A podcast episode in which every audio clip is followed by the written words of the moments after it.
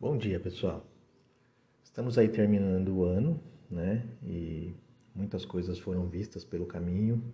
Eu acho importante a gente retomar pelo menos o que foi principal para que a gente tenha aí minimize um pouco as perdas desse ano para o ano que vem, ok? Então, para a primeira série do ensino médio, ah, nós começamos com pré-história. Né? A pré-história é aquele período é, em que o homem vivia primeiramente caçando, coletando, é, homem nômade buscava a sua, a sua alimentação. A gente sabe que alguns aspectos favoreceram o desenvolvimento do homem. Né? Por ele ser um animal frágil, ele desenvolveu bastante a questão do raciocínio e habilidade manual, principalmente a questão do polegar opositor. E a partir daí conseguiu construir ferramentas e com o aprimoramento das suas habilidades ele acabou se tornando aí é o animal mais promissor. O ser humano sempre foi gregário, né? ele precisou viver junto, porque um bebê humano não tem condições de sobreviver sozinho, para poder dividir a alimentação, a comida e todas essas coisas. Isso foi sempre muito importante. E a partir daí o homem então vai se organizando em sociedade. Né? A partir do momento que ele descobre a agricultura, ele começa a produzir, ele começa a ficar mais sedentário, ele começa a viver em comunidades, a população começa a aumentar, crescer. E ele vai procurar eh, regiões perto de água, né? Para sobreviver, para ter alimento, para poder ter água, para poder cultivar toda a sua agricultura. E a partir daí vão surgindo já comunidades maiores, como os nomos, por exemplo. Né? Esses nomos tinham líderes chamados nomarcas, que depois vão se dividindo em reinos, Alto e Baixo Egito, e ali, próximo à região do rio Nilo, surge a civilização egípcia. Como também próximo ao rio Tigre e Eufrates surge a civilização da Mesopotâmia. Essas sociedades vão se organizando. No caso do Egito, era uma sociedade teocrática, ou seja, baseada na religião, o poder era centralizado no faraó. E na Mesopotâmia eram cidades-estados, né? vários povos, como sumérios, acádios, babilônios, que viviam é, naquela região. A Mesopotâmia, principalmente a parte da Suméria, contribuiu muito para o desenvolvimento da escrita, a escrita em argila, chamada cuneiforme, e isso marcou a passagem para a história antiga. É, no caso do Egito, ocorreram vários avanços, especialmente por causa da preocupação deles com a vida após a morte, é, a mumificação, esses processos todos. As próprias pirâmides né, são grandes templos onde se guardavam os tesouros do faraó. Essas duas sociedades tinham um modo de produção é, asiático, ou seja, é, o governo tinha as terras e os camponeses produziam.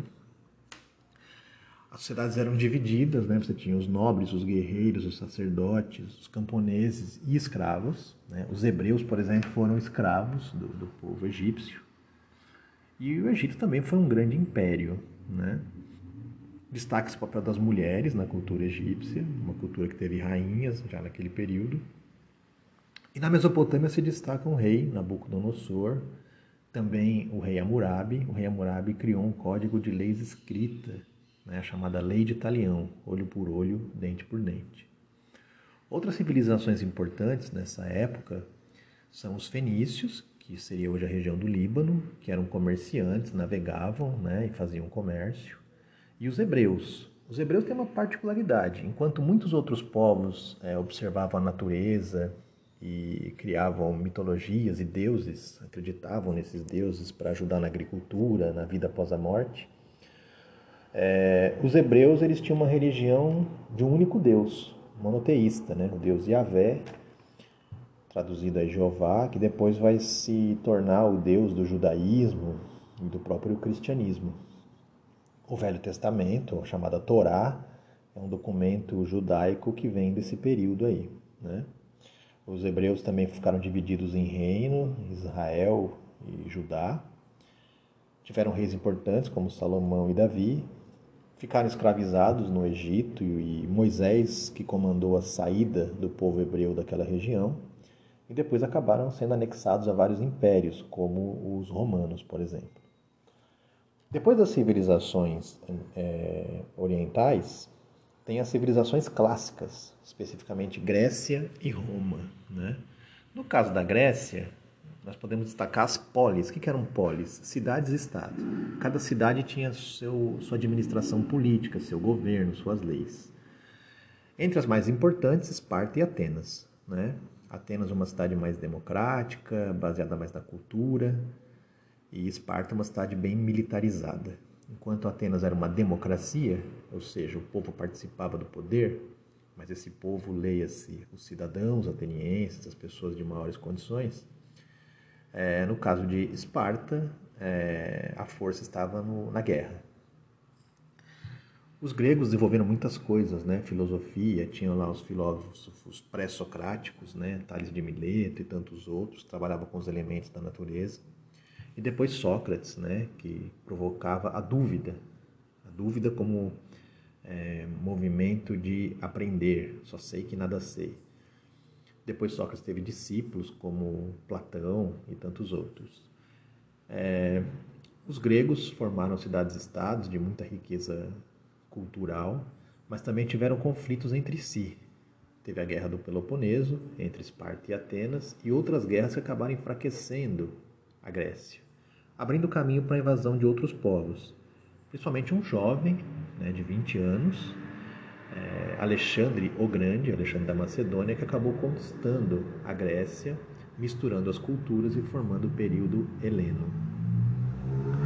Depois vamos ter o grande Império Romano, né? Roma, que foi formada na, nas Sete Colinas, com a lenda de Rômulo e Remo, da lenda da criação da loba. Os romanos foram se organizando militarmente, a primeira fase do governo era uma monarquia, e passado o tempo se tornaram república até se tornar império. Entre as guerras importantes de Roma, destaca-se uma que foi contra Cartago, a chamada Guerra Púnica, quando Roma dominou Cartago, que é a região hoje da Tunísia, ali perto da África, ele dominou o mar Mediterrâneo, ampliando bastante seu comércio e suas condições geográficas. Roma então começou a expandir o seu império, né?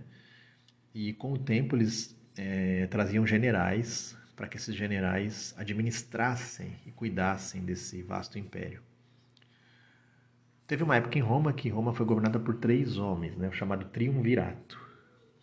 É, desse Triunvirato, Júlio César é, acabou se tornando um grande governante romano. Né? Expandiu o império, protegeu as fronteiras, tornou bastante popular, mas acabou sendo assassinado pelo Senado. Havia sempre disputas entre o Senado e os governantes, como também havia disputa entre os ricos patrícios e os mais pobres plebeus. E graças a algumas manifestações dos plebeus, os romanos fizeram algumas leis, como as leis das doze tábuas, que eram leis escritas, e também permitiram que os plebeus tivessem um representante no, no Congresso, no tribuno da plebe. Roma cresceu muito, se desenvolveu muito, né?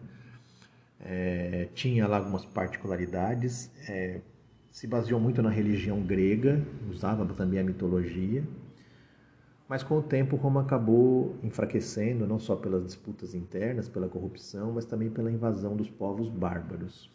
É, os bárbaros vinham de outros lugares, eram pressionados, invadiam o império, e aos poucos o Império Romano foi enfraquecendo, se dividiu em Império Romano Ocidental e Oriental, e no ano 476 d.C., Roma sucumbiu ao domínio bárbaro.